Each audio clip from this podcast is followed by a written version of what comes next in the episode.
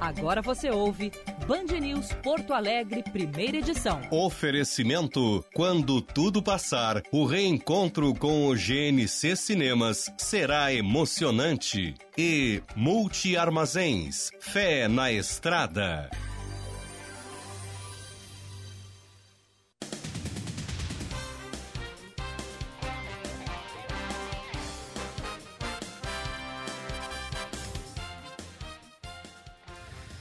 Nove horas 30 minutos, bom dia! Está no ar o Band News Porto Alegre, primeira edição, dia de sol aqui em Orlando, na Flórida, e a partir de agora, ponta a ponta Brasil Estados Unidos. Comigo, Diego Casagrande, está aqui, e com o Gilberto Echauri no estúdio de Porto Alegre. Aqui, neste momento, temperatura de 26 graus, vai a 31 durante o período. Bom dia, Gilberto Echauri. Bom dia, Diego. Bom dia para os ouvintes da Band News FM. 16 graus e 9 décimos nesse momento aqui em Porto Alegre. Aquela garoa, sabe, Diego? Bem chuva, bem fraquinha, assim. Chuvinha de molhar bobo, sabe? Sim, é a, gar a garoa fina, aquela. Isso, isso. É a, a situação. Que mais, que mais parece um. Que mais parece uma, uma um suor, uma gosma, né? Quando... Isso quando, Isso aí. quando cai assim na cabeça do careca, né? Porque eu sou careca, eu sinto mais a chuva, ah, eu nunca esqueço é, disso. Tu é, geralmente tu é o primeiro a notar que tá chovendo, né? claro, primeiro a levar o choque. ah, máxima para hoje aqui, Diego, 20 graus nessa quinta-feira, Corpus Christi. Abrimos o programa com as manchetes.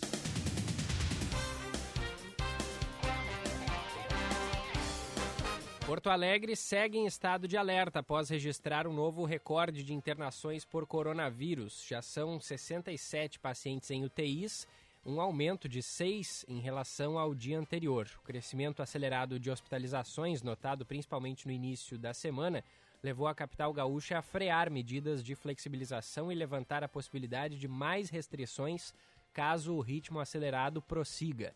No entanto, a Secretaria Municipal de Saúde notou uma nova desaceleração do número de internações. Entre a última sexta e segunda-feira houve crescimento de 38%, mas já entre a segunda e a quarta-feira o crescimento foi menor que 10%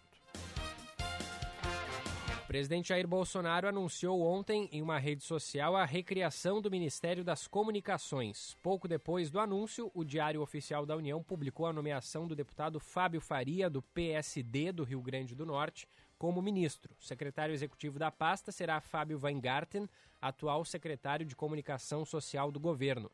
A pasta da Ciência, Tecnologia, Inovações e Comunicações foi desmembrada em duas: o Ministério das Comunicações e o Ministério da Ciência e Tecnologia, chefiado por Marcos Pontes. Após uma rígida quarentena de 80 dias, o governo argentino liberou ruas e parques de Buenos Aires na segunda-feira à noite para atividades ao ar livre.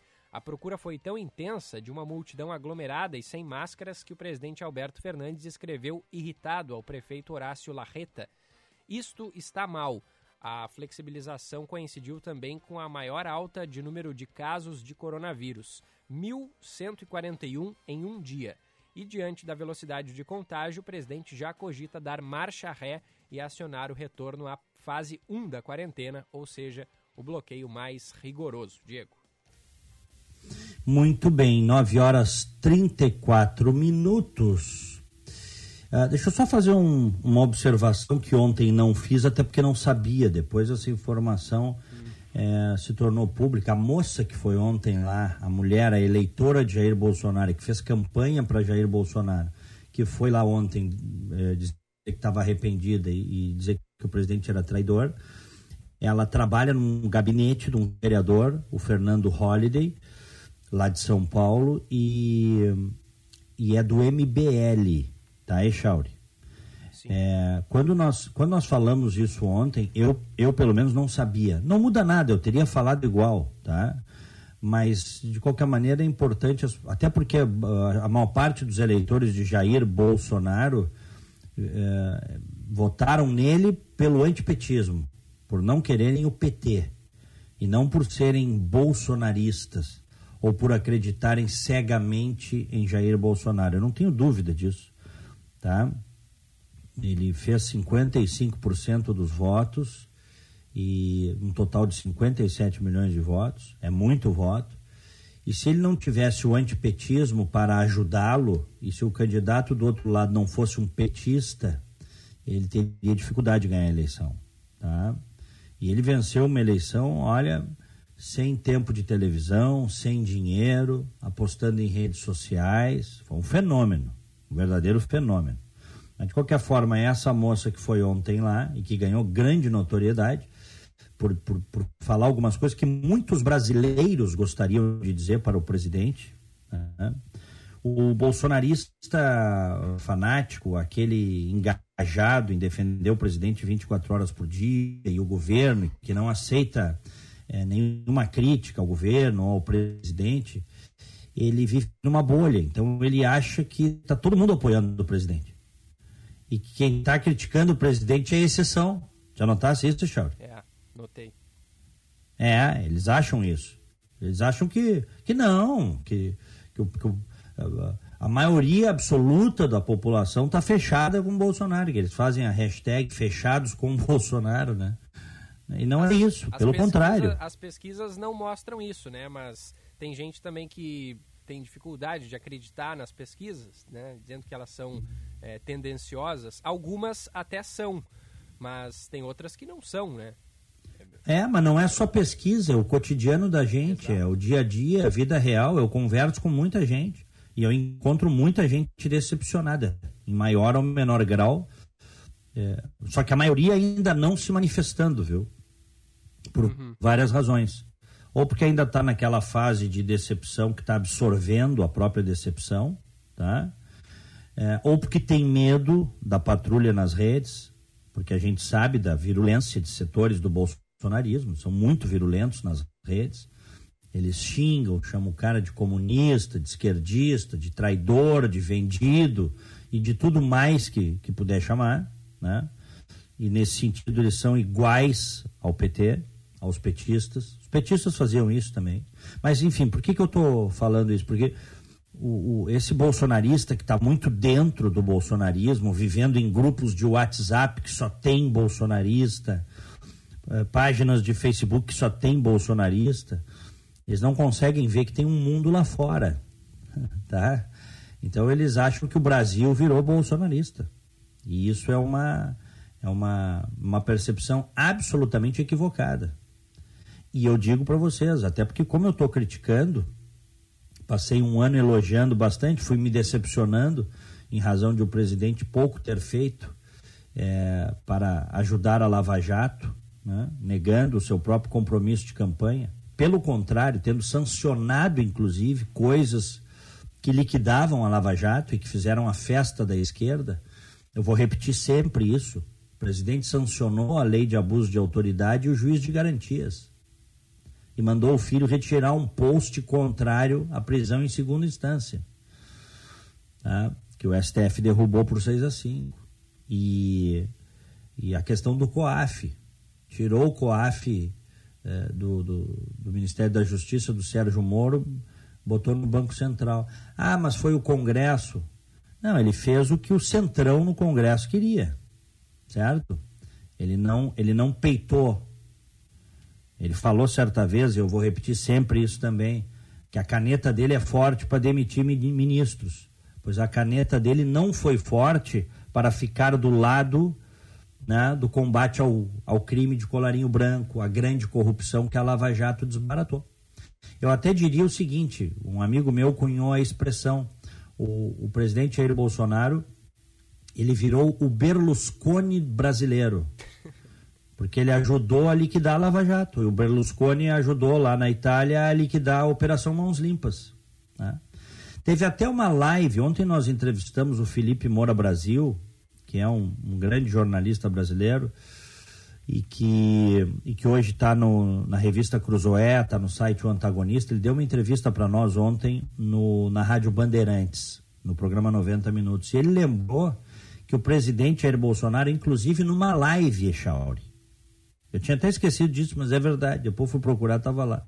Numa live, o presidente Jair Bolsonaro defendeu o juiz de garantias. Pode acreditar num troço desse? Puxa vida. Ele defendeu o juiz de garantia. Pois então, ele se afastou, isso é uma realidade, ele se afastou do combate ao crime. Se é verdade que o governo não rouba, e é verdade, também é verdade que a Lava Jato que nós conhecemos, ela acabou. Essa Lava Jato que nós conhecemos e que conseguiu desbaratar grandes organizações criminosas né, entre o público e o privado, políticos grandes. Não estamos falando de vereadorzinho, não. Estamos falando de grandes políticos, de presidente de Câmara, de, de, de, de, presidente de Senado, senadores, deputados, governadores, mancomunados com grandes empreiteiros, com empresários que pagavam propina para ganhar licitações dentro de Petrobras e de suas subsidiárias. Isso aí tudo agora é só ouvir o que dizem os procuradores da Lava Jato. E, e esse golpe de misericórdia foi dado com o auxílio do presidente da República, que sancionou legislações. Poderia não ter sancionado, poderia ter vetado e explicado à opinião pública o porquê do veto, mas não. Aí depois os caras ficam loucos quando se diz que teve um, um acordão lá. Teve um acordão, porque quem queria isso, quem queria o fim da Operação Lava Jato, quem queria o fim dessas operações era o Centrão e a esquerda. O Centrão porque está cheio de corruptos lá, cheio de bandidos lá. E a esquerda porque a Lava Jato desmantelou o PT, né? É. Então, eles foi, se associaram. Esse foi né? o segundo motivo, né, apresentado pelo ex-ministro Sérgio Moro quando anunciou a saída do governo, né? esse, esse desinteresse uhum. aparente do presidente no, no combate à, à corrupção. É, lembrando, é. lembrando, que o primeiro foi a suposta interferência na, na PF. Né?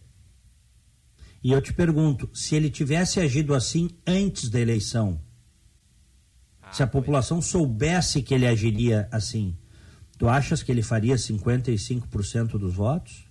Eu tenho certeza que não. Eu não sei quanto faria, mas uh, os brasileiros, boa parte, eu, eu não espero dos, dos fanatizados, dos idólatras, que, que consigam fazer essa reflexão. Muitos estão fazendo e estão desembarcando o bolsonarismo, mas eu não espero que consigam fazer essa reflexão. Porque a, a dissonância cognitiva em muitos setores é forte. Não em todos, mas em muitos. É Agora, muita, uma... muita gente está fazendo essa reflexão. É, uma, hum. uma visão que pode ter também, né, Diego? É, o presidente Bolsonaro ele, ele percebeu que, que é que para governar você precisa ceder em algumas questões, talvez já no exercício do mandato. Né? Eu lembro que ele, ele não. Tá, mas aí, mas aí é, tá bem, eu acho que tu, a reflexão que tu fazes é interessante. Mas aí cede no combate à corrupção? Pois é, é esse é o ponto, né? Ele tá. É, atualmente ele tem dado muitos cargos também para o Centrão ultimamente. A gente acabou de dar nas manchetes a, o novo é, ministro agora do Ministério das Comunicações, Fábio Faria, do PSD, é um partido do Centrão. Então, é... Não, e o cara, e o Fábio Faria esse, que é o genro, genro do Silvio Santos, Santos ele lulista, cara. Lulista até a medula.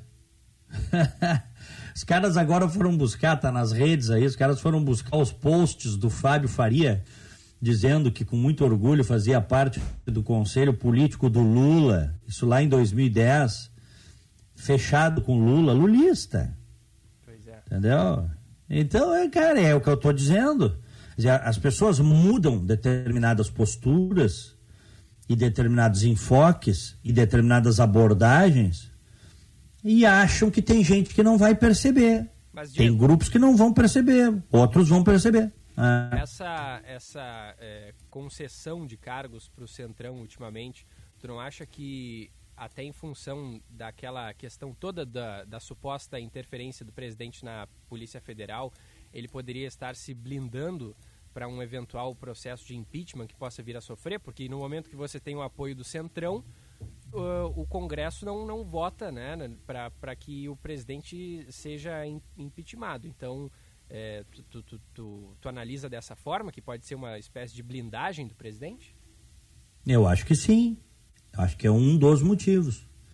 Talvez o motivo principal, se segurar para não sofrer impeachment.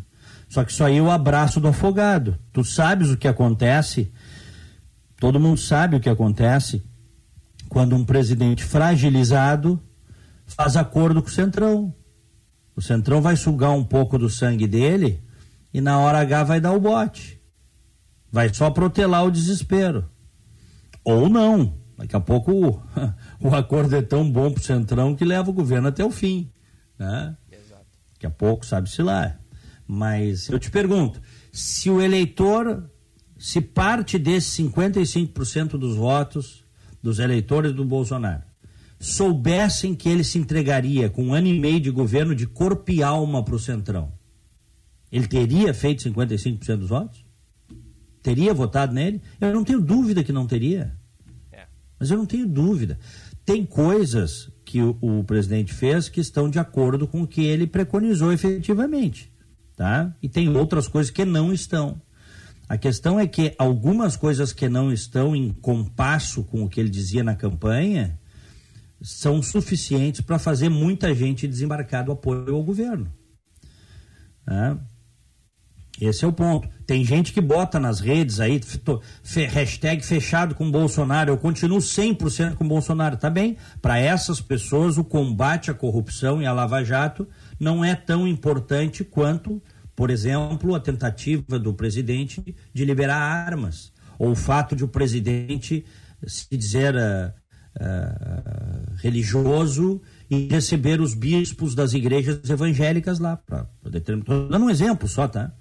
Para determinadas pessoas. Ou qualquer outra coisa. Tem um presidente que seja amigo dos evangélicos, das igrejas evangélicas tal. É, mesmo que ele tenha ajudado a liquidar a Lava Jato, por exemplo. Mesmo que fique claro que há uma tentativa flagrante de mexer na Polícia Federal para se blindar. Para muita gente, isso aí grande coisa, as pessoas, né, para muitos apoiadores, grande coisa. Tem projetos muito mais importantes, mas aí a gente eu, eu tenho argumentado nos meus espaços porque eu sou o mesmo. Eu continuo o mesmo que defende limpeza na política, seriedade na política, que o poder tem que ser exercido de forma impessoal. Eu acho um absurdo qualquer presidente, não é? Para ser o Bolsonaro, podia ser qualquer um, se fosse o Lula ou a Dilma, eu estaria bradando aqui também, ou o Fernando Henrique, é, agir da forma como agiu para se blindar mexendo na Polícia Federal. E botando fora, inclusive, um acordo que fez com o ministro. Porque o Moro foi trouxa, né? Essa é a verdade. O Moro foi bobo. Porque o Moro acreditou. Claro que hoje é fácil dizer assim, ah, ele foi, foi ingênuo, foi bobo, foi trouxa. Porque as pessoas, a tendência do ser humano é acreditar em outras pessoas. Quando o presidente Bolsonaro, já eleito, mas ainda não impostado, disse, tem os áudios aí, vou dar carta branca ao ministro para nomear o que ele quiser, certo? Não vai ter interferência em área nenhuma. Por que, que ele disse isso? Justamente para atrair o Moro, certo? E o Moro acreditou. Hoje, hoje, um ano e meio depois, o Moro fica parecendo o, o cara que desmantelou o petismo e a corrupção petista e dos seus satélites, que botou o Lula na cadeia, fica parecendo ingênuo por ter acreditado nisso. Certo? Porque o presidente não cumpriu. Cumpriu durante um ano, um ano e pouquinho. E depois chegou e disse: Olha, a partir de agora mudou, quem nomeia sou eu. Ah, mas tem um acordo, nós temos um acordo, eu estou no governo pelo acordo. Não, quem nomeia sou eu. E mais, uma tara por mudar a Polícia Federal do Rio de Janeiro, e aí eu não tenho, eu não tenho como pensar outra coisa, para se blindar e para blindar os seus no seu estado, né? no estado onde ele fez a sua carreira política né? É, uma... enfraquecendo a, a, Polícia Federal. Porque, Echauri, de novo, o poder tem que ser exercido de forma impessoal. Isso vale agora e tem que valer sempre. No sentido que tu não pode usar as instituições para te proteger. Tem uma outra coisa que o presidente fez que eu não falei, mas eu vou falar agora de novo. Ele nomeou um petista para a Procuradoria-Geral da República, o tal de Augusto Aras, né?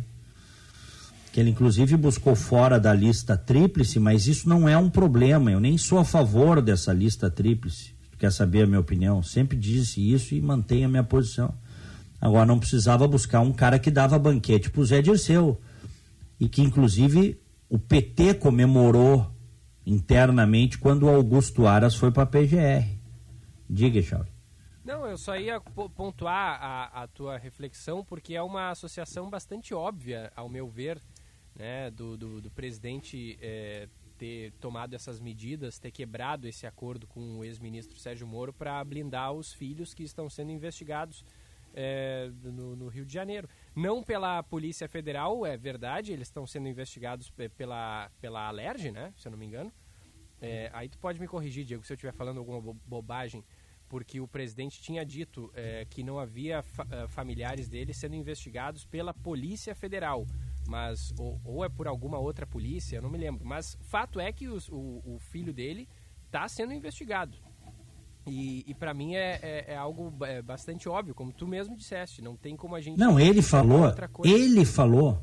Ele falou. Fi, uh, filhos que ele não ia querer que plantassem coisa contra os filhos e os amigos investigação não é necessariamente plantio de nada. Né? É.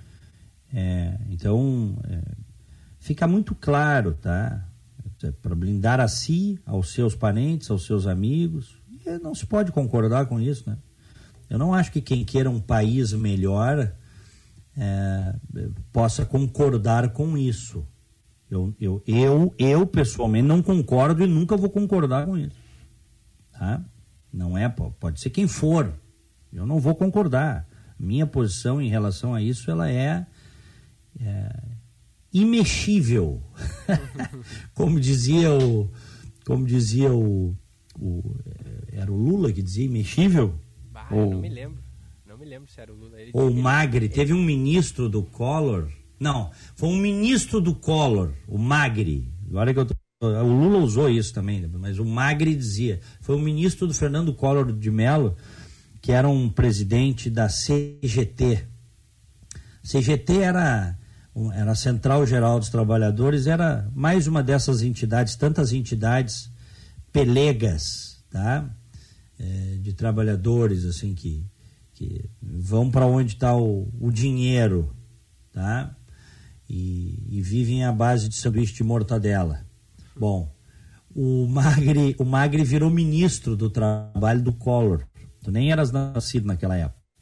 O Magri virou ministro do trabalho e ele ah, tem duas dele que são espetaculares. Uma é o imexível, né? Que ele usava essa ele ele uh, falava, né? Da, da que a questão acho que, é, que é o, o salário do trabalhador é imexível. Inclusive ele recebeu uma propina e confessou uma propina tal, e depois se afastou completamente da política, do sindicalismo. E, e teve uma outra do Macri que ele levou a, a cachorra dele, acho que no veterinário, tal, usando o carro oficial também. Aí foi questionado com o uso uh, né, impróprio né, uhum. né, de, um, de um instrumento do Estado brasileiro para benefício próprio, para levar o cachorro tal, para cima e para baixo. Ele disse: Ah, o cão também é um ser humano. Coisas do dessa. Brasil, né? Ah, é. Que absurdo. Coisas do Brasil. É, é. é, essa na época, o, o governo Collor foi um governo que ao mesmo tempo é uma coisa curiosa, tá? Porque o Collor fez alguma, algumas coisas boas e também fez coisas péssimas. E por isso caiu, né? É. Ou seja, não existe governante que só faz coisa ruim. Tá? Os governos, eles, de maneira geral, eles são muito contraditórios. Né? E é por isso que eu acho que a gente tem sempre que é, manter o distanciamento sem idolatria, que é para poder criticar o que é ruim e elogiar o que é bom. Quer ver uma coisa que eu vou elogiar agora, Charles? Hum. Eu, eu gostei que o governo vai é, estender o Corona Voucher. Eu acho ah, que isso é sim. é necessário. É, eu também isso é acho. é necessário. Esta é uma boa medida do governo federal. É uma boa medida. Esse anúncio aí de, de, né, de prorrogar os 600 reais por mais dois meses. porque, inclusive, tem amigos meus liberais que dizem isso é um absurdo, vai quebrar o país e o déficit, não sei mais o que, mas tem que fazer isso agora. Depois vai se resolver esse problema. Alguns defendem, inclusive, impressão de moeda. Economistas consagrados aí defendem impressão de moeda. Mas você não pode deixar as pessoas morrerem de fome no meio da pandemia. Não é assim? É. Você está numa trincheira levando tiro de tudo que é lado e precisa sobreviver. Né? Mas uh, você tem ali guardado, né? ou está chegando munição para você poder se proteger da quebradeira, né? do desespero, né? uma coisa falimentar que chegou com a pandemia e muita gente não pôde trabalhar. A maior parte das pessoas. A economia está aí, vai, né? Ladeira abaixo esse ano.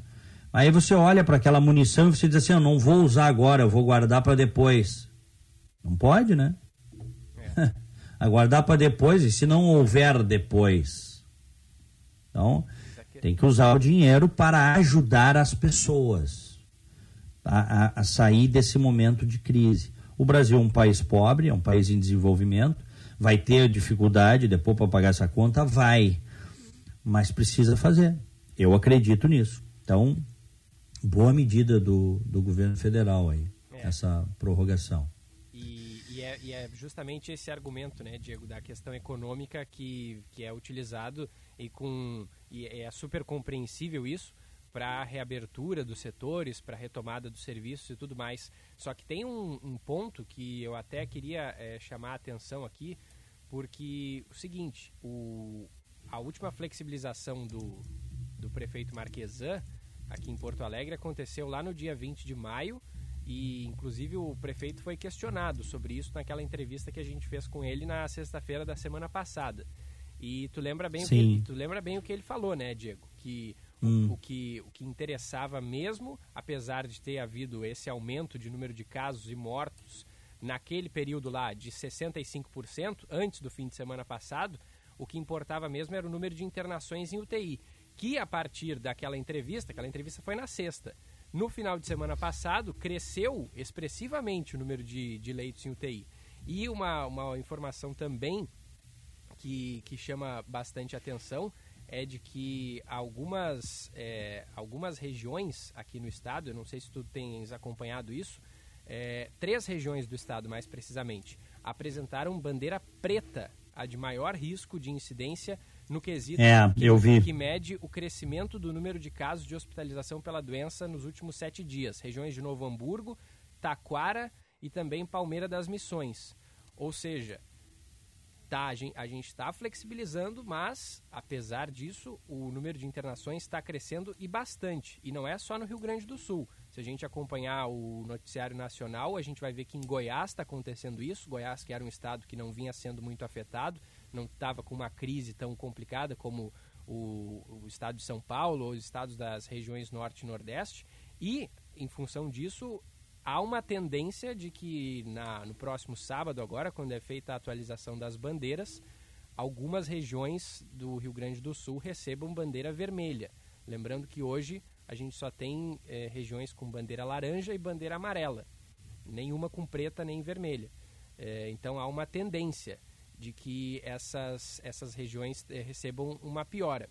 E, e, é, e é um pouco controverso a gente pensar, né, Diego? Porque no momento que as autoridades flexibilizam os serviços, obviamente as pessoas ficam menos em casa, porque elas voltam a trabalhar, elas voltam a circular um pouco mais, e passa a impressão de que o pior já passou.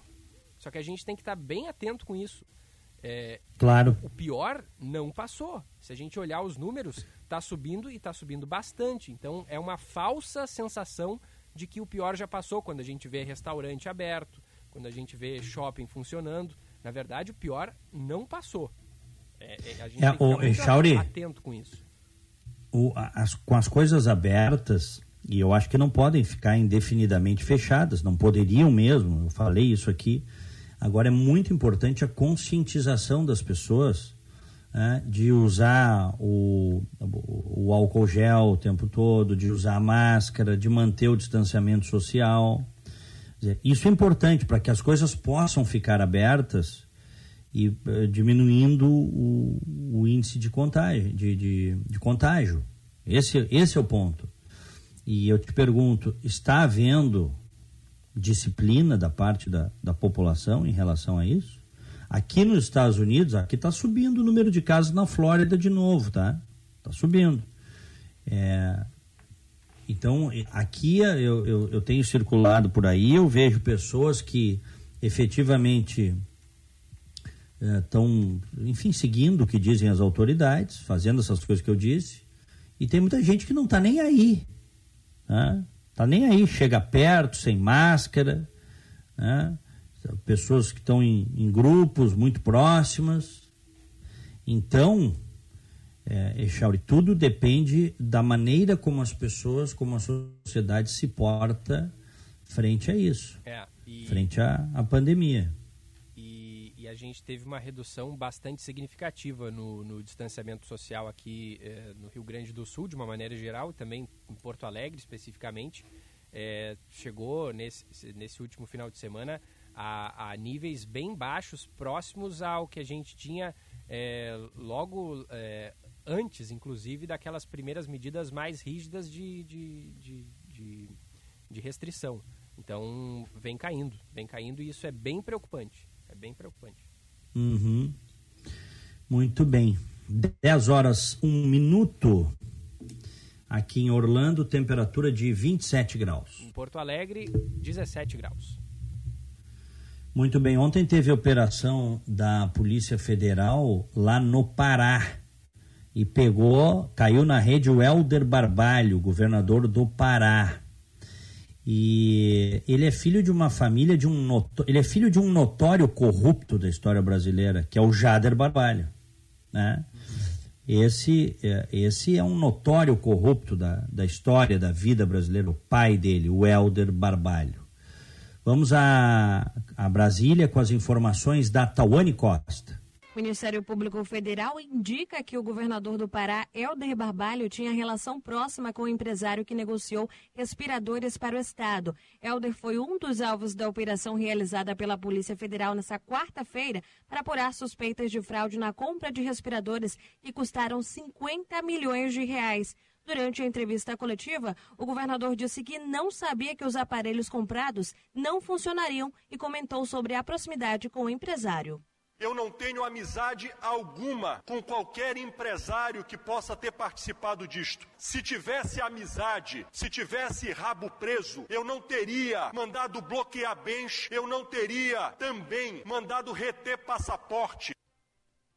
Outras ações ocorreram em mais seis estados, entre eles o Amazonas, onde o Ministério Público do Estado investiga a compra de ventiladores respiratórios pela Secretaria de Saúde. A titular, a titular da pasta, Simone Papais, nega que houve superfaturamento na compra dos equipamentos.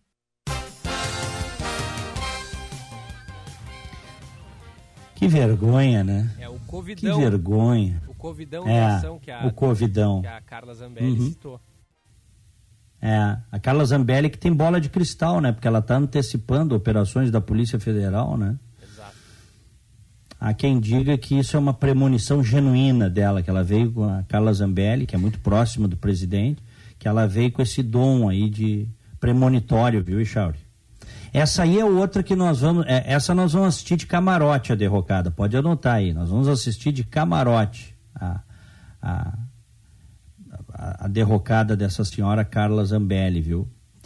É, porque ela fala muito e ela já se expôs, né? Ela já antecipou. Ah, mas eu falei genericamente, eu falei o que eu achava, tá bom. tá bom, aham. Eu não sabia, eu, tá bem, aham. me engana que eu gosto, é. tá bem. Fica, ela, pelo menos a dúvida muito séria ela tá deixando, né? Com as declarações que ela tá dando. É, exatamente. Ah? De que a polícia de que de, é de que ela sabe as coisas que vão acontecer da polícia federal aí e aí reforçando o temor de muitos de que a polícia federal possa estar se transformando numa instituição de governo e não e deixando de ser uma instituição de estado que a polícia federal não pode ter dono. Ela não pode ser gerenciada pelo presidente da república ou mesmo pelo ministro da justiça Polícia Federal tem isso aí, está inclusive na sua, na, no, nos seus princípios, né? É, ela tem que ter autonomia. Ela tem que agir, os seus profissionais têm que ter autonomia para agir. Né? Então, é, vamos lá, nós vamos ver, nós vamos ver isso aí. Eu falei aqui uma vez, é, já há bastante tempo, quem me ouve acompanha, que a conta chegaria para Joyce Hasselman, porque a Joyce Hasselman inventou fake, fake news lá na época da campanha. Tu lembra, Zé Chauri? Lembro, lembro sim. É, uma das, uma das. Ela disse que teve informação, mas isso, a cara de fake news nisso aí é flagrante, né? É, a Joyce Hasselman lá atrás ela disse que é, duas coisas ela disse na época da campanha que me chamaram a atenção. Mas isso foi divulgado, assim, teve, sei lá, eu, milhares, milhões de compartilhamentos, esses fakes dela, é, porque é, favorecia o então candidato Jair Bolsonaro. Então o pessoal compartilhava. Hoje o pessoal está jogando pedra nela. Mas o que ela fez não deixa de ser fake news. Ela disse que teve acesso ao hacker contratado para fraudar as urnas eletrônicas. Tá? Isso ela disse na época e que ela estava conversando com ele e que ele seria pago e que não sei o que, uma conversa fiada. Isso foi um, uma coisa. A outra coisa é que ela disse que tinham pago 600 milhões de reais para a editora Abril para fazer uma capa da Veja contra Jair Bolsonaro. Que é piada, né? Ela não, tem, não tinha noção do dinheiro para falar uma coisa dessa, tá? Na época isso foi compartilhado como um grande escândalo. E eu disse, olha, a hora que essa mulher cair vai ser ladeira abaixo. Porque se você faz uma carreira assentada em mentiras, uma hora vem abaixo, Echauri. A mentira tem perna curta. É. Tá? O velho ditado sempre certo, né? É, e elas são, elas são inimigas políticas hoje, a Joyce e a Zambelli. Elas eram amigas, elas disputaram muito para ver quem era a mais bolsonarista de todas e que, portanto, ia ganhar mais confiança de Jair Bolsonaro. A Joyce Hasselman acabou se distanciando é, no Congresso Nacional, se distanciando do, do presidente Jair Bolsonaro e perdeu o título para Carla Zambelli. Curiosamente, a Zambelli era a segunda, hoje virou a primeira, e a Joyce Hasselman, eu digo na preferência do presidente, e a Joyce Hasselman virou inimiga do presidente. Tá? E agora, se você eh, for observar, sem, sem idolatrias e sem paixões políticas, tem vazado mensagens de WhatsApp da Joyce e da Carla Zambelli. É, e se você for ver, as duas, as duas fazendo coisas que são condenáveis. As duas. A Joyce Hasselman querendo criar fakes, tá? Pedindo para os assessores criarem fakes para as redes sociais, perfis fake, fakes, né? Inclusive uh, falseando uh, CPFs, né? mandando uh, os, assessores, tem as, os áudios estão aí, as reportagens saíram aí, mandando os assessores fazerem isso para não perder o emprego, fazer fakes e entrar nas redes lá, ou para defender ela, ou para para subir hashtags. Isso aí tudo vazaram esses áudios. Então, tá muito ruim a posição da Joyce Hasselman. E a Carla Zambelli agora vazou também um áudio dela falando com uma assessora da Joyce Hasselman, dizendo que haveria ação da Polícia Federal, né? é, que eles entrariam na casa, pegariam celular, que isso é muito ruim, seria muito ruim, e que ah, que ela, que ela fosse para a bancada do PSL, que ela conseguiria um cargo para proteger a moça, tá? Para proteger a moça. Olha, se isso não é quebra de decoro parlamentar, eu não sei o que é, viu, Echauri? É verdade, verdade. Sendo muito franco, viu? É, sendo muito franco. Então nós estamos vendo aí coisas muito ruins que estão surgindo tá? Muito ruins, assim, coisas muito questionáveis, criticáveis, coisas que não, não são recomendáveis. Vamos seguir, 10 horas é, 9 minutos. É, olha aqui, ó, PIB gaúcho cai 3,3% no primeiro trimestre de 2020. em comparação com o mesmo período de 2019. Variação negativa é causada pela estiagem e pela pandemia do coronavírus. Quem nos atualiza é a Gabriela Plentes. Após apresentar crescimento de 3,9% no primeiro semestre de 2019, o produto interno bruto gaúcho caiu em 3,3% no primeiro trimestre de 2020 em comparação com o mesmo período do ano passado. A variação é justificada pelos efeitos da estiagem e da pandemia do coronavírus na economia do Rio Grande do Sul. A última regressão dessa magnitude foi registrada nos primeiros meses de 2016. A principal queda foi na agropecuária, chegando a menos 14,9%, puxada principalmente pela soja e pelo milho. Na indústria, a redução foi de 4,6% e nos serviços de 1,2%. Os dados apresentados são mais graves que os do cenário brasileiro, uma vez que a agropecuária cresceu 1,9% no primeiro trimestre e as reduções na indústria e nos serviços foram de 0,1% e 0,5%.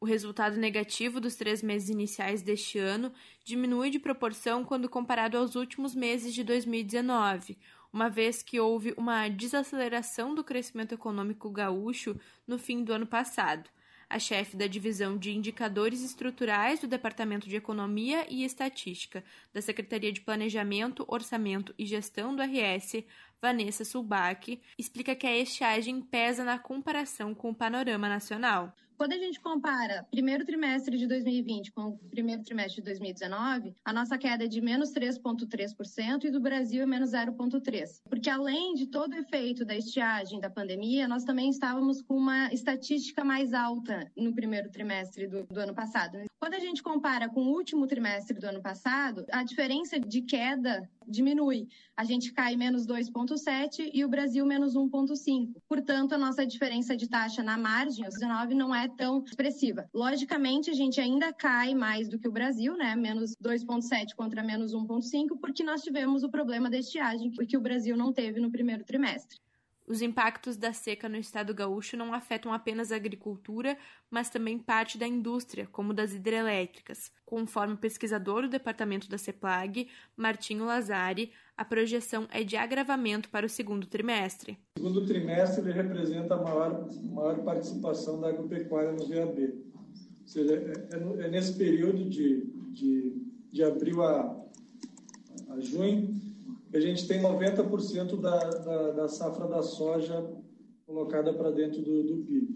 E levando em conta que a soja é o produto que está apresentando a maior taxa de queda, né, a gente projeta para o segundo trimestre uma queda bastante expressiva na agropecuária. Além disso, os efeitos econômicos sobre a indústria e os serviços eles vão ser mais expressivos em abril e em maio de 14 atividades econômicas gaúchas monitoradas pelo IBGE, 10 apresentaram variação negativa no primeiro trimestre de 2020. Entre os pontos positivos da indústria estão os derivados de petróleo, a celulose e o papel e os produtos alimentícios. Nos serviços e no comércio, hiper e supermercados, artigos de uso pessoal, doméstico e farmacêuticos foram destacados. Um questionário será organizado pela CEPLAG para identificar as dificuldades dos setores para a realização de mediação com negociações de créditos. Dez horas 13 minutos. Rapidinho aqui, já que estamos falando em, em PIB, Chauri. A OCDE, Organização para a Cooperação e Desenvolvimento Econômico, divulgou ontem um cenário de queda no PIB brasileiro é, para este ano né, de 9,1%. 9,1% de queda. Tá? O Brasil, segundo a OCDE, pode sofrer um efeito duplo caso aconteça uma segunda onda da doença no último trimestre do ano e caso sejam necessárias novas medidas de isolamento, tá? Bom, é, caso o Brasil enfrente apenas um evento, a queda do PIB pode ficar em 7,4%. Tá? É, esse relatório da OCDE, inclusive, ele ressalta que o governo federal não adotou medidas para promover o isolamento social, o que ficou a cargo dos estados, no caso dos governadores. Tá? e prefeitos, né? governadores e prefeitos. A OCDE também estima que as empresas e os empregos não vão sobreviver à pandemia e o país deverá atingir uma marca histórica na taxa de desemprego de 15,4% no ano que vem. Recuperação da economia é, recomeça em 2021 e aí o crescimento em 2021 deve ser grande, deve chegar a 4,2%. Tá? Aqui nos Estados Unidos também uh, se fala em queda de PIB, de uh, uma queda elevada de PIB.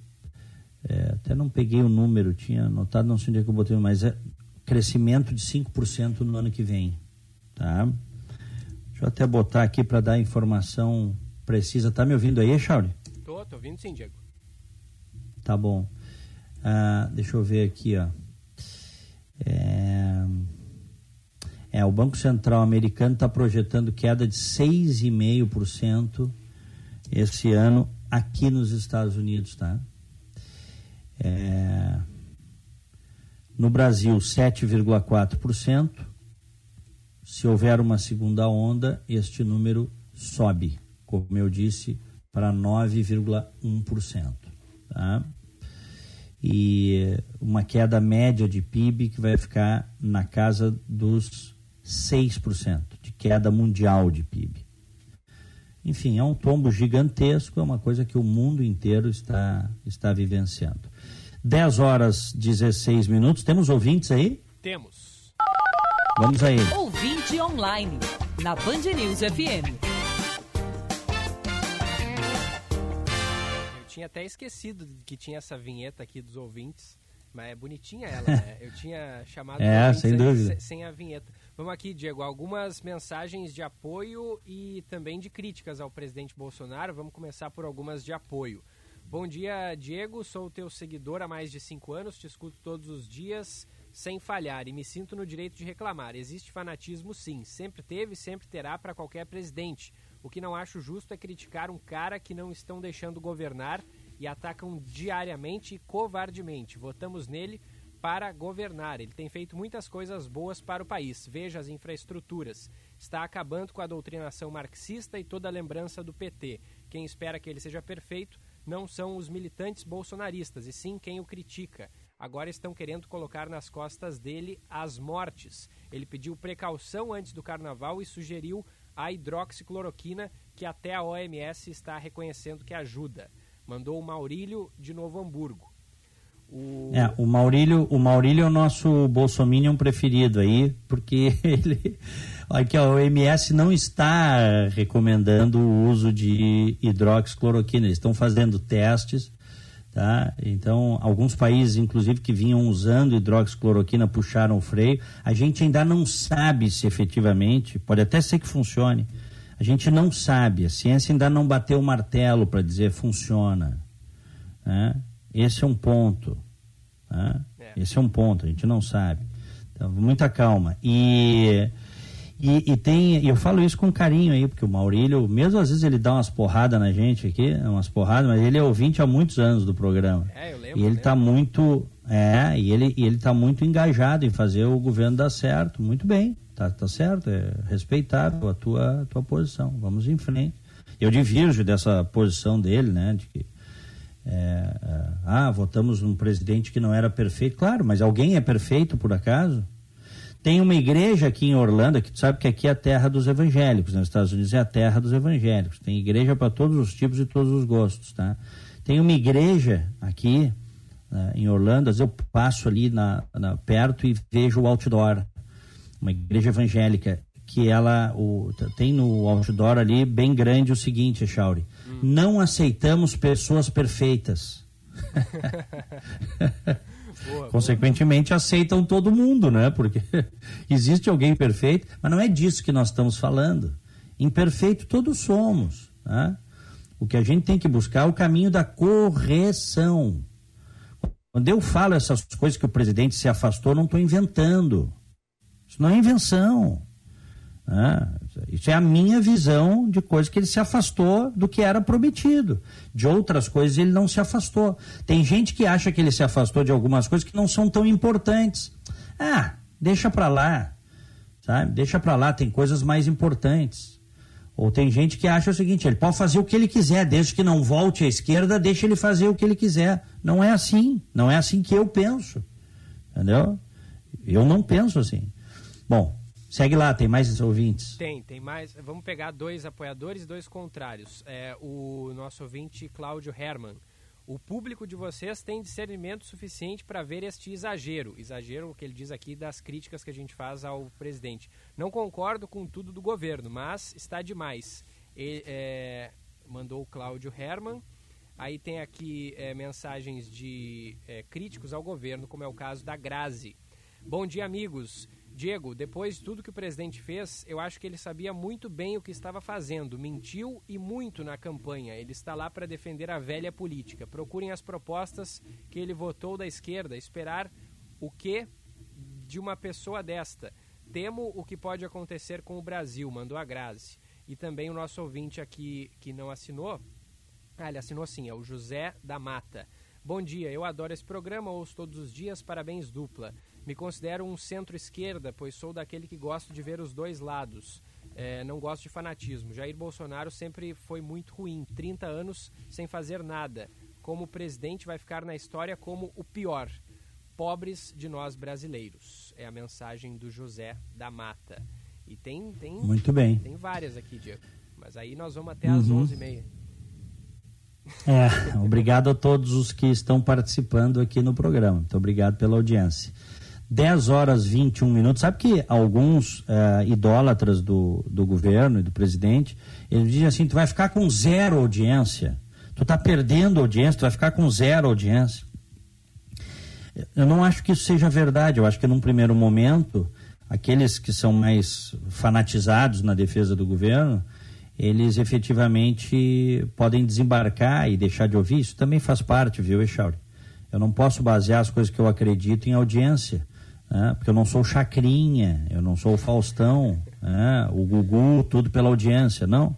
Então, o que eu quero dizer é o seguinte: num primeiro momento isso pode acontecer, mas eu também estou recebendo muitos novos ouvintes que mandam, inclusive, mensagens. Sim. Pessoas que, que dizem: olha, descobri o programa, gosto muito, estou gostando muito da maneira como vocês abordam, e muita gente dizendo o seguinte, tá? Não sou de esquerda. Porque os caras acham que quem está contra o Bolsonaro é de esquerda. É. né? Isso, isso, isso, é, isso, é uma, isso é uma estutice. Não. Tem muita gente que não é de esquerda, tem muita gente que é ou conservadora, ou liberal, ou de centro, que não está gostando de coisas que estão acontecendo. E aí essas pessoas me mandam mensagem, programa maravilhoso, programa show, continuem assim, não abram mão da independência. Então eu recebo também muita coisa. Mas eu quero dizer o seguinte, eu já disse e vou repetir. Se eu tiver que ficar com zero ouvintes, e se eu tiver zero ouvintes, eu estou fora. Né? Porque nenhuma emissora vai querer que se tenha um comunicador sem ouvintes. Tá? é, eu pago esse preço, viu, Echauri? Mas eu não mudo as minhas convicções. É, é, a gente até pode mudar de opinião sobre determinadas coisas. Eu tenho algumas convicções muito arraigadas é, e que quem me acompanha aqui já estou recebendo de vários amigos aqui mensagens dizendo o seguinte: zero tu não vai ter, que nós estamos contigo. Estou recebendo várias mensagens aqui de, de ouvintes e amigos. Bacana. Mas assim, se tiver que perder, se este for o preço a pagar, podem ter certeza o seguinte, viu? Quem acha que eu não pago. Opa. Diego? Oi? É, cortou. Tu ia dizer quem acha que eu não, e aí cortou. Quem acha que eu não pago esse preço não me conhece. Acha que me conhece. Ou achava que me conhecia. Tá? Eu, eu, eu vou para defender as coisas que eu acredito e a minha visão das coisas até onde eu puder, a saúde me permitir, Deus deixar. Entendeu? Mesmo que isso signifique é, não ter ouvintes, que eles dizem, claro que não é isso aí, isso aí não vai acontecer, mas eles dizem, ah, tu vai ficar sem nenhum ouvinte. Bom, mas se isso acontecesse, eu pagaria o preço, não tem problema, mas eu vou continuar dizendo as coisas como eu as vejo, em cima dos princípios que eu tenho, tá? Bom, dito isso, vamos para o bom dia e eu não vou poder ficar. Ontem eu atrasei muito, não consegui fazer a passagem ali na Rádio Bandeirantes. Não vou conseguir ficar para o comentário do Paulette. Uhum. É, vamos para o bom dia aí, depois eu me despeço. Dia, no Band News Porto Alegre, primeira edição.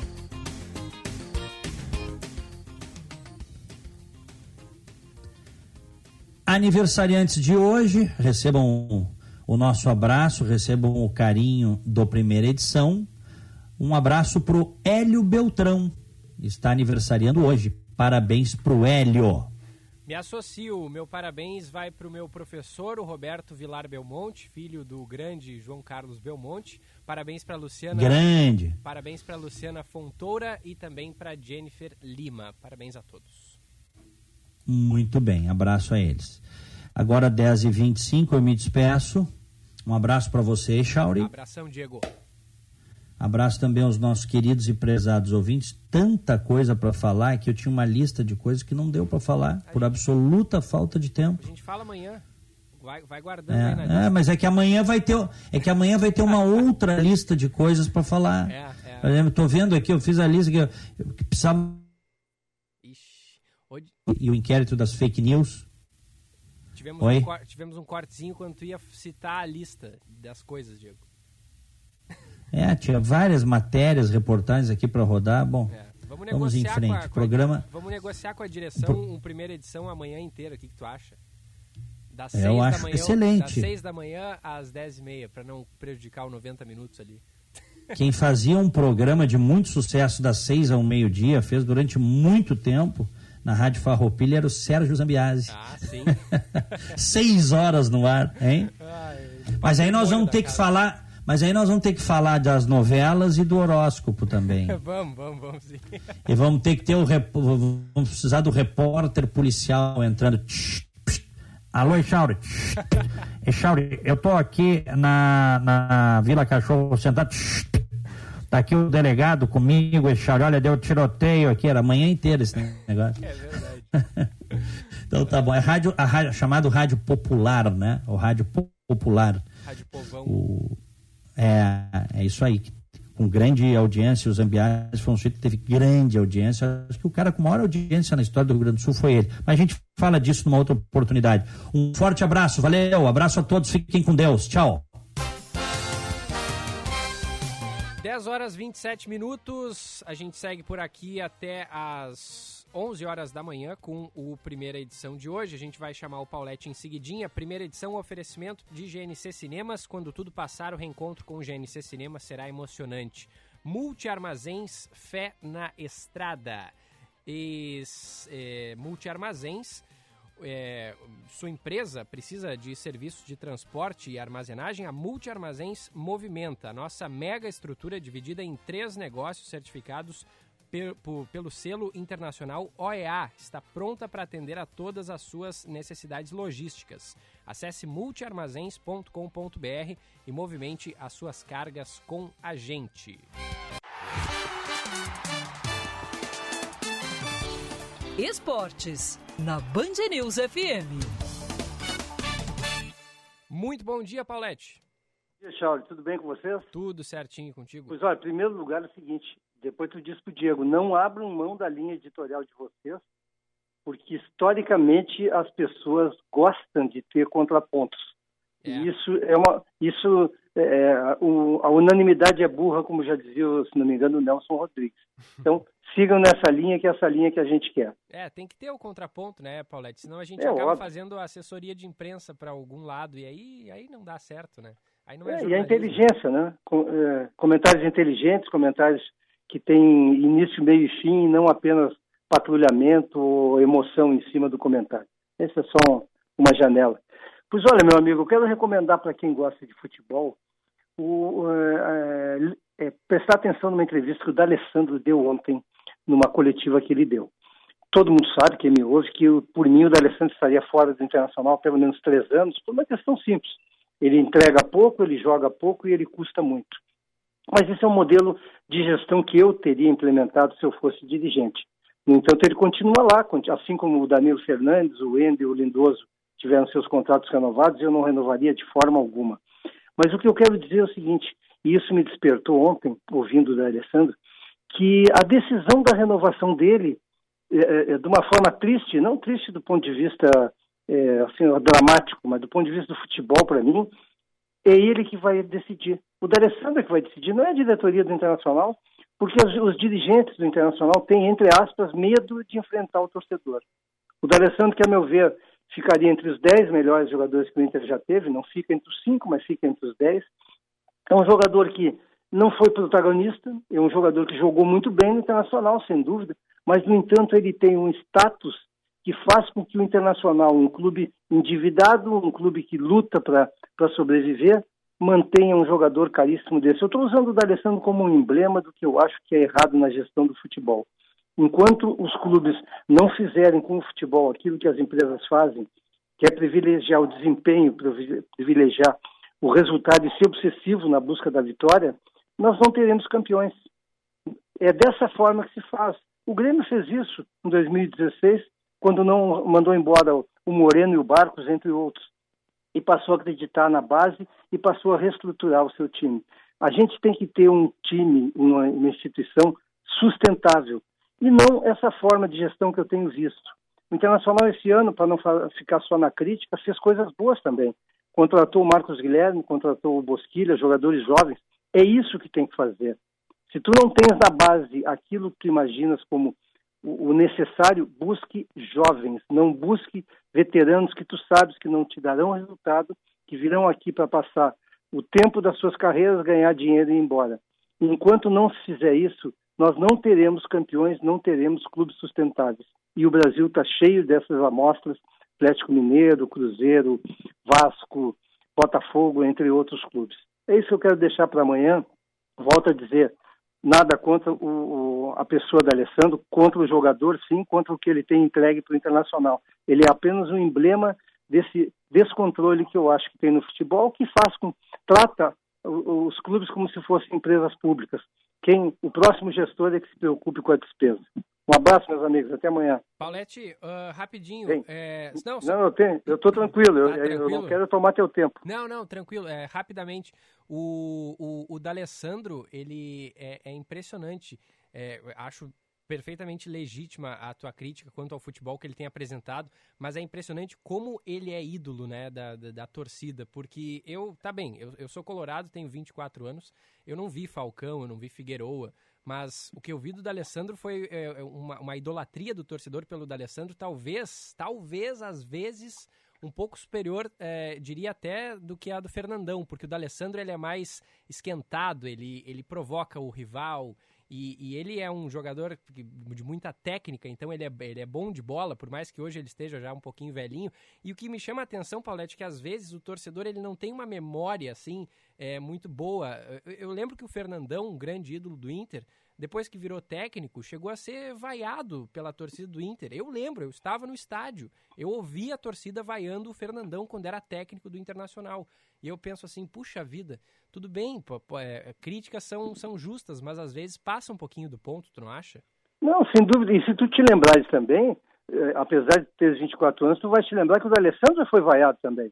É. Porque, porque o torcedor, o torcedor ele é, ele é um imediatista. O torcedor ele não, ele não faz uma avaliação, ele não sabe que o D'Alessandro, quando o Inter foi campeão, o D'Alessandro não era o principal jogador. Ele chegou a ser, inclusive, substituído em vitórias internacional, em títulos.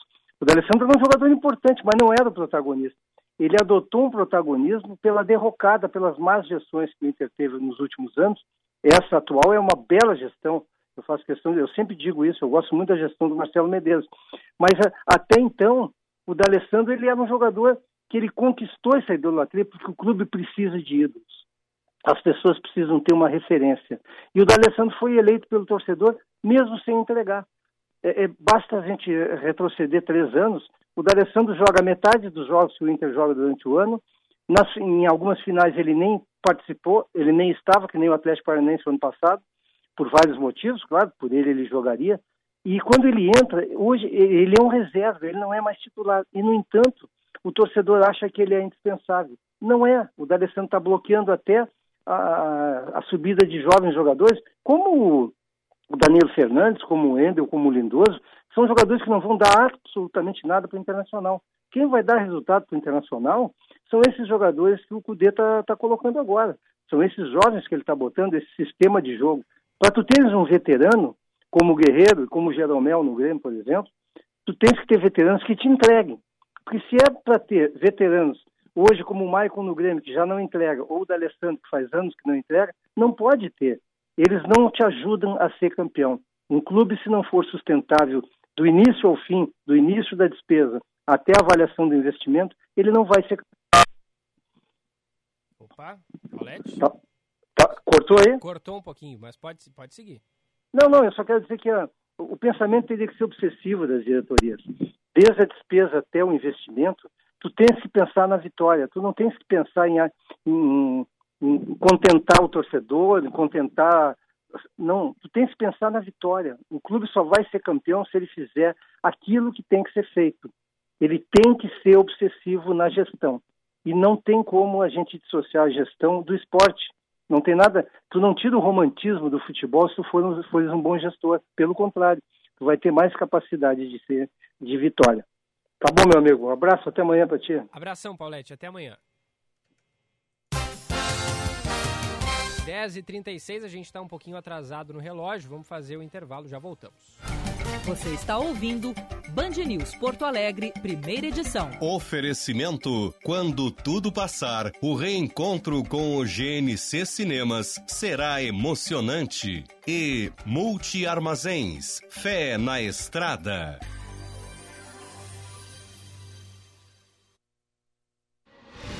Nada é mais emocionante no cinema quanto os reencontros. Aquele momento em que o herói volta para o seu planeta depois de salvar o universo. Ou aquela parte em que o soldado finalmente volta para casa e beija sua amada. É isso que o GNC Cinemas está preparando para você.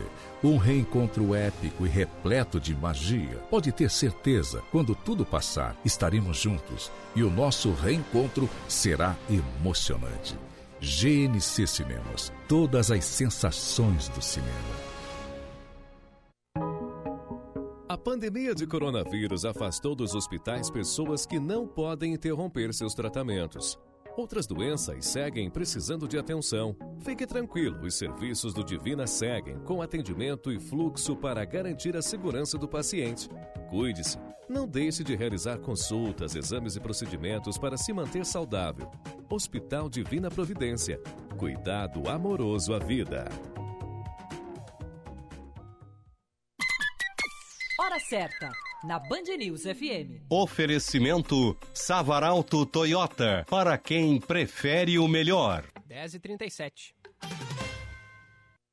Na Savaralto você encontra o seu Toyota com preço de nota fiscal de fábrica. Yaris Hatch XL Live manual de 68.490 por 61.559 reais. Acesse savaralto.com.br e tenha atendimento digital ou visite-nos. Aguardamos você com todos os cuidados necessários e o carinho de sempre. Savaralto Toyota em Porto Alegre, na Nilo 2000 e também em Canoas, Pelotas, Osório e Bagé. No trânsito dê sentido à vida. Amor, saudade, saudade, muita saudade. Eu não aguento mais ficar longe de ti nessa quarentena. Não vejo a hora disso tudo acabar pra gente ficar junto. Vou te encher de beijo daí, tá? Ah, te amo, mais que tudo, não esquece. Dia dos Namorados, Cindy Lojas Porto Alegre. De longe, o maior amor da sua vida. Presentei quem mesmo à distância é apaixonado por você. Band News FM, temperatura. Oferecimento Cindy Lojas Porto Alegre. Inspiração para transformar o varejo. 17 graus e 5 décimos. Sua empresa utiliza o ERP Proteus e o fechamento contábil, fiscal e folha de pagamento não são realizados dentro do prazo legal e sua controladoria enfrenta desafios nesses ambientes? Então conte com a TDF Gestão Contábil. Garantimos qualidade, prazo e reporting junto ao corpo diretivo para tomadas de decisões. Atendemos no seu ERP Proteus a nível Brasil, com matriz em Porto Alegre e filial em São Paulo. Ligue 3325 9134 ou 519 955 5526-2520. Todo dia eu vejo milhões de motoristas percorrendo centenas de caminhos. milhares de quilômetros. Eu sou a estrada. Ninguém passa por mim sem se transformar, mas eu só consigo mudar a vida das pessoas quando tem grandes profissionais trabalhando forte e crescendo ao meu redor. Exatamente como a Multi Armazéns vem fazendo. O grande atalho se chama acreditar. E se eles acreditam em mim, eu acredito neles. Multi Armazéns. Fé na estrada.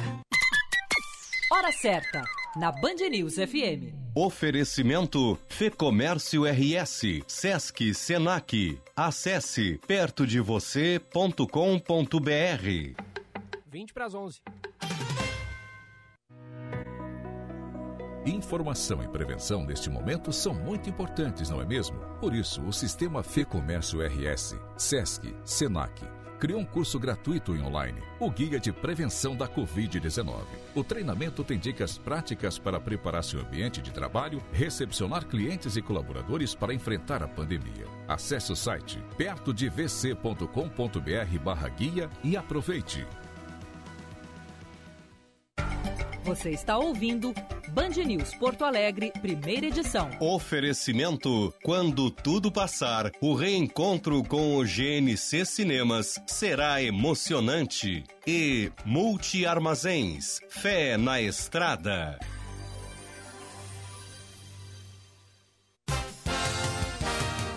Volta na Band News FM, 10 horas 41 minutos, 17 graus a temperatura. Direto para o destaque do trânsito. Seu caminho.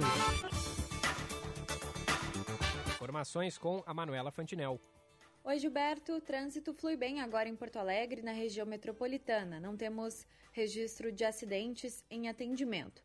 Trânsito lento em dois pontos da capital onde ocorrem obras. Na Avenida Ipiranga, entre a João Pessoa e a Érico Veríssimo, no sentido ao centro, e também pela Avenida João Vale, que está bloqueada entre a Túlio de Rose e a Nilo Peçanha. O desvio é feito pela Túlio de Rose e pela Avenida Veríssimo de Amaral e temos o trânsito mais lento nesses entornos. Dica do dia NexGuard. O seu cachorro busca bolinha na grama e esconde as coisas na terra, então ele precisa de NexGuard, o tablete mastigável que garante 30 dias livres de pulgas e carrapatos. Gilberto. Obrigado, Manuela. 10h42, previsão do tempo. Band News. Tempo. Oferecimento Hospital Divina Providência. Cuidado amoroso à vida. TDF Gestão Contábil. Especializado no ERP Proteus. www.tdfconte.com.br Hoje as instabilidades vão continuar atuando no Rio Grande do Sul. Tem previsão de chuva com trovoadas na maior parte do estado. Os ventos podem passar dos 60 km por hora e tem possibilidade de queda de granizo. A mínima é de 14 graus em Vacaria, 16 em Bagé e 18 em Porto Alegre. À tarde, a máxima pode chegar a 23 graus em Alegrete, 22 na capital e 16 em Pelotas. Amanhã tem previsão de pancadas de chuva na metade sul do estado. Nas demais regiões, o dia ficará parcialmente nublado. Da Central Band de Meteorologia, Jennifer Casagrande. Obrigado, Jennifer. 10h43. A nossa ouvinte, é, Rafaela, manda aqui pra gente. É, meu Deus, Echauri, o da Alessandro é insuportável. Que homem que me estressava nos grenais. Sou gremista. tá explicado, Rafaela, por que, que tu não gostava do D'Alessandro. Obrigado pela participação. 99411 0993 o nosso ouvinte Alex Fernandes. Bom dia, Gilberto. Diz para o Diego ficar tranquilo, porque 70% de rejeição, é, o Bolsonaro, é, acho que 70, com 70% de, reje, de rejeição, é, o, tendo o presidente Bolsonaro, então a audiência vai continuar mais forte é, do que era com essas críticas realistas de, é, que fazem. Os outros 30% é que não vão escutar mais rádio porque todos pensam parecido. Alex Fernandes, obrigado pela participação. Ouvintes pelo 99411 0993.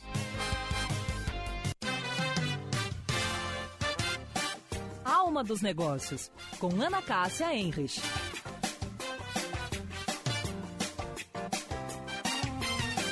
Olá, pessoal movimento que cresceu nesta pandemia da Covid-19 é o faça você mesmo.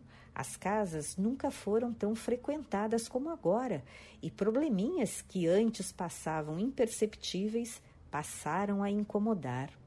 Aumentaram as vendas de tintas, de plantas e até, pasmem vocês, de balanços. Eles agora também estão sendo instalados em salas de estar para entreter crianças e adultos. A profusão de influenciadores digitais que estão ensinando a confeccionar móveis e acessórios mostra que a cultura do faça você mesmo veio para ficar. Hoje, você encontra tutoriais que ensinam desde pintar a geladeira até montar uma bancada para a pia da cozinha. E o que está em alta? Uma parede colorida para o ambiente mudar de cara. Plantas em todos os cantos da casa. Já que a natureza ficou distante, o jeito é trazê-la para dentro de casa. Com os restaurantes fechados e todo mundo na cozinha, tenha a sua própria horta. Um bom dia e até amanhã. Valeu, Ana. 10 horas 40 minutos. O clima e a pandemia afetaram o movimento de carros para o litoral norte gaúcho desde nesse feriado de Corpus Christi. Na noite passada, 22 mil, pouco mais de 22 mil veículos passaram pela Freeway em direção às praias. O número é superior ao registrado na véspera de Sexta-feira Santa, logo no início, que teve cerca de 18 mil veículos saindo da região metropolitana. Durante o período de pandemia, o feriado com maior movimento foi o registrado no Dia do Trabalho, com quase 26 mil pessoas passando pelo pedágio de Gravataí. 10h46, já voltamos. Você está ouvindo Band News Porto Alegre, primeira edição. Oferecimento: quando tudo passar, o reencontro com o GNC Cinemas será emocionante. E Multi Armazéns, fé na estrada. Para cuidar da saúde, hoje todo mundo tem que ficar em casa. Mas e se precisar de uma consulta médica? Pensando nisso, a Unimed Porto Alegre está lançando o seu serviço de telemedicina.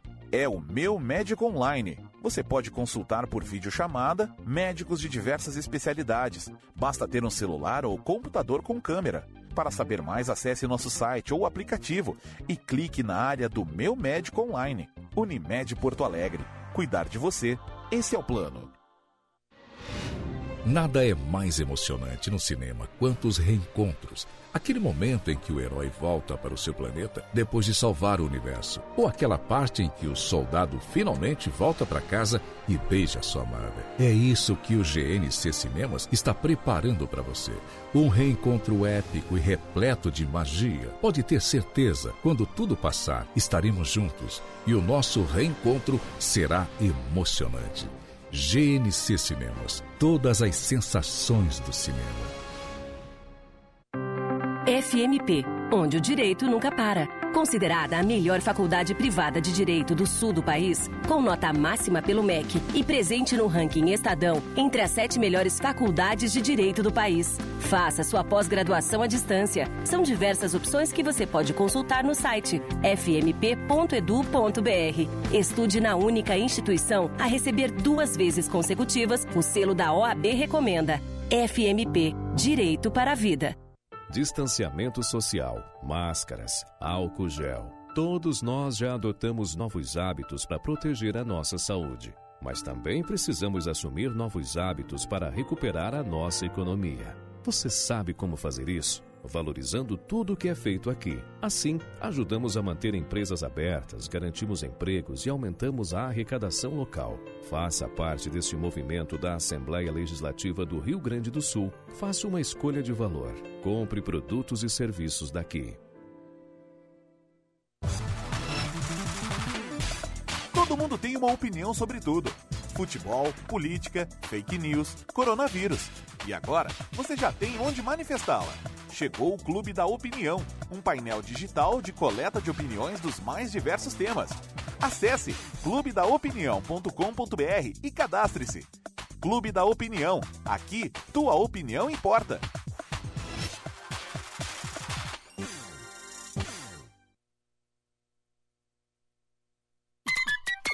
Hora certa, na Band News FM. Oferecimento Savaralto Toyota, para quem prefere o melhor. 10h50.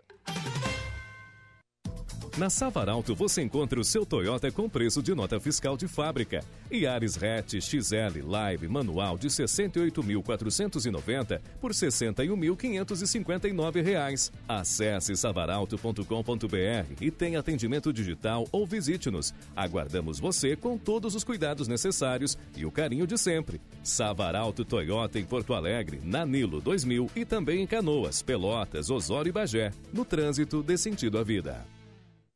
Para a CMPC, ser sustentável é ter atitude hoje com olhar no futuro.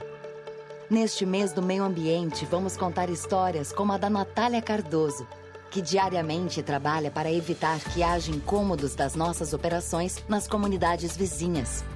Ela faz parte de um time aqui da CMPC totalmente dedicado a responder sobre assuntos ambientais. Conheça essa e outras histórias sustentáveis em cmpc.com.br.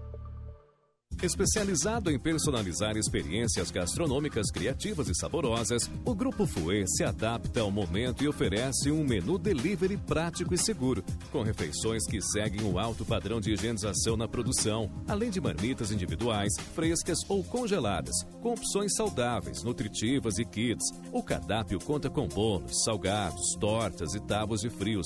Pedidos pelo fone 9 8023 4364. Prefixo 51. Já parou para pensar que as melhores ideias para contornar a pandemia não foram criadas sozinhas? Os aplicativos de entrega, o e-commerce, as lives de artistas, até mesmo a vacina que todos esperamos está sendo criada em conjunto por vários países. Por isso, queremos convidar você a reinventar seu jeito de fazer negócio junto com a gente. Afinal, boas ideias vencem crises. Escala City. Criar junto nos fortalece. Você está ouvindo Band News Porto Alegre, primeira edição. Oferecimento: quando tudo passar, o reencontro com o GNC Cinemas será emocionante. E Multi Armazéns, fé na estrada.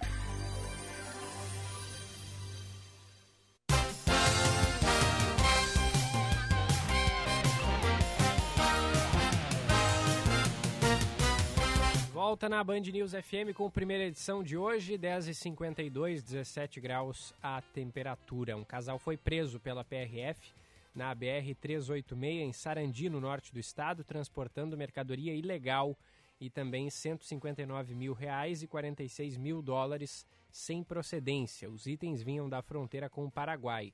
Na abordagem policial, os agentes desconfiaram do homem, de 48 anos, que demonstrou nervosismo ao apresentar a documentação do veículo.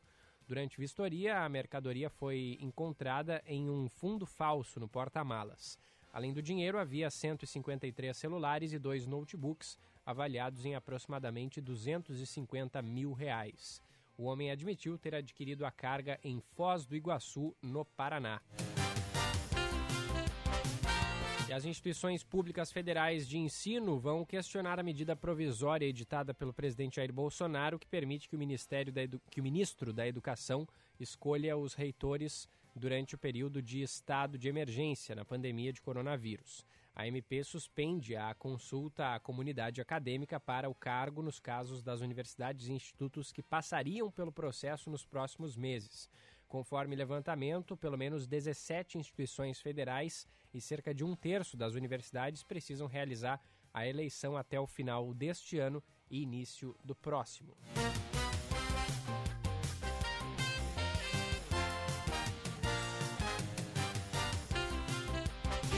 Seu caminho. E o destaque do trânsito com a Manuela Fantinel. Gilberto, temos uma informação em Bento Gonçalves.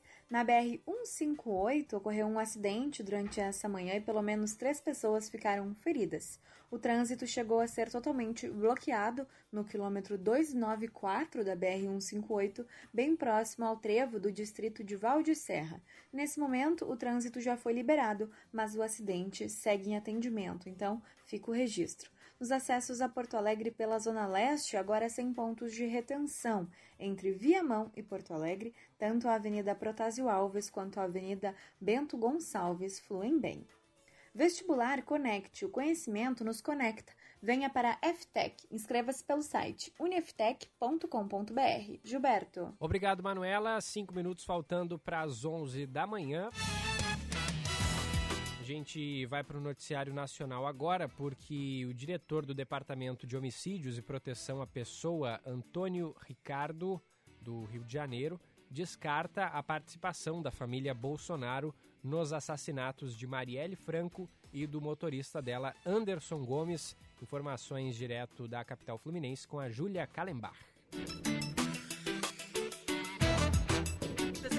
Pessoas foram presas acusadas de participação direta ou indireta nos assassinatos da vereadora Marielle Franco e do motorista Anderson Gomes desde o início das investigações do caso. A informação foi divulgada pela Polícia Civil e Ministério Público do Rio, que prenderam ontem o bombeiro Maxwell Simões Correia, acusado de ajudar a ocultar a arma utilizada no crime. O delegado Daniel Rosa conta que o militar emprestou o carro para que outros suspeitos levassem o armamento, que até hoje não foi encontrado para descarte nas Ilhas Cagarras. Eles retiraram as armas da casa do Rani Lessa, passaram para esse automóvel que ficou localizado dentro de um mercado aqui na Barra da Tijuca e horas após eles fizeram o transporte dessas caixas com esse ao menos seis fuzis ao mar da Barra da Tijuca, onde eles contrataram esse barqueiro, foram até as ilhas e lá dispensaram todo esse material bélico. Maxwell é apontado pelos investigadores como braço direito do PM reformado Rony Lessa, que está preso acusado de ser o autor dos disparos contra Marielle e Anderson. O ex-PM, Elcio de Queiroz, que seria o motorista do carro usado nos assassinatos, também está preso aguardando julgamento. Ontem, o diretor da divisão de homicídios, Antônio Ricardo, afirmou que a participação da família Bolsonaro no crime está descartada. No ano passado, um porteiro de um condomínio na Zona Oeste Carioca, onde o presidente tem em casa, chegou a afirmar que Jair Bolsonaro liberou a entrada de Elcio no residencial no dia das mortes.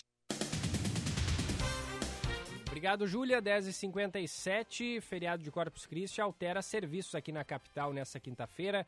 Bancos, agências dos Correios e do Cine estão fechados. É, unidades de saúde também, mas seguem abertos pronto atendimentos e também os hospitais, Hospital de Pronto Socorro, é, o Hospital Materno Infantil Presidente Vargas também. As lojas podem abrir hoje, é, em função até de hoje ser véspera de Dia dos Namorados, então uma parceria do Cindy Lojas com o Sindicato dos Empregados do Comércio permitiu que as lojas abrissem hoje é, para o setor se recuperar um pouquinho em função da pandemia. Serviços de limpeza urbana e eletricidade também atuam normalmente. 10h57, já voltamos. A pandemia de coronavírus afastou dos hospitais pessoas que não podem interromper seus tratamentos. Outras doenças seguem precisando de atenção. Fique tranquilo, os serviços do Divina seguem com atendimento e fluxo para garantir a segurança do paciente. Cuide-se.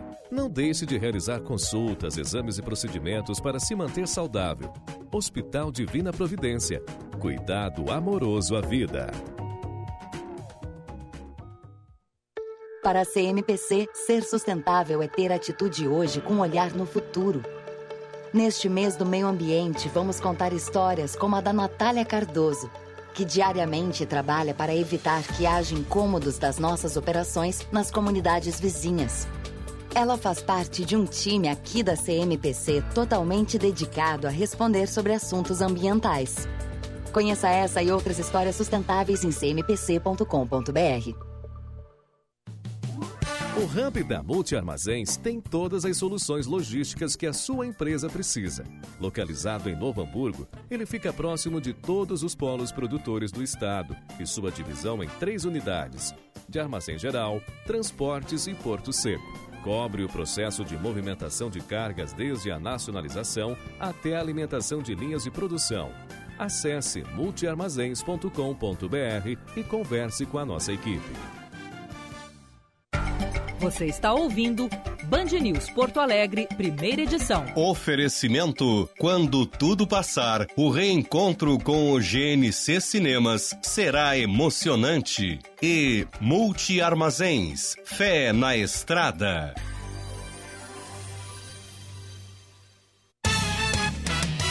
e 59 reta final do programa. Vamos terminar com mensagens dos nossos ouvintes, uma de cada lado para não dar briga. A derrocada será da Band, tal qual a Globo, se continuarem querendo destruir o governo, privilegiando o retorno da esquerda e ou do centrão que concede mais benesses. O mandou pra gente aqui o Ivo Leuk de São Leopoldo. E a mensagem do ouvinte Vinícius Alves diz o seguinte: Amigos, esse pessoal que manda mensagens dizendo que está demais as críticas contra o governo Bolsonaro não mandava nada quando a contundência era contra o PT, não é? é mandou, mandou o Vinícius Alves. Obrigado pela participação. Abraço para a Jurema, que também está na audiência. 11 em ponto. A gente encerra por aqui a primeira edição de hoje. Volta amanhã a partir das 9h25 aproximadamente da manhã com o Diego Casagrande, direto de Orlando, nos Estados Unidos. Eu volto em seguidinha a partir das 11h15 com a atualização do Noticiário Gaúcho. Muito obrigado pela sua audiência. Tenha uma ótima quinta-feira. Você ouviu Band News Porto Alegre, primeira edição. Oferecimento: quando tudo passar, o reencontro com o GNC Cinemas será emocionante. E Multi Armazéns, fé na estrada.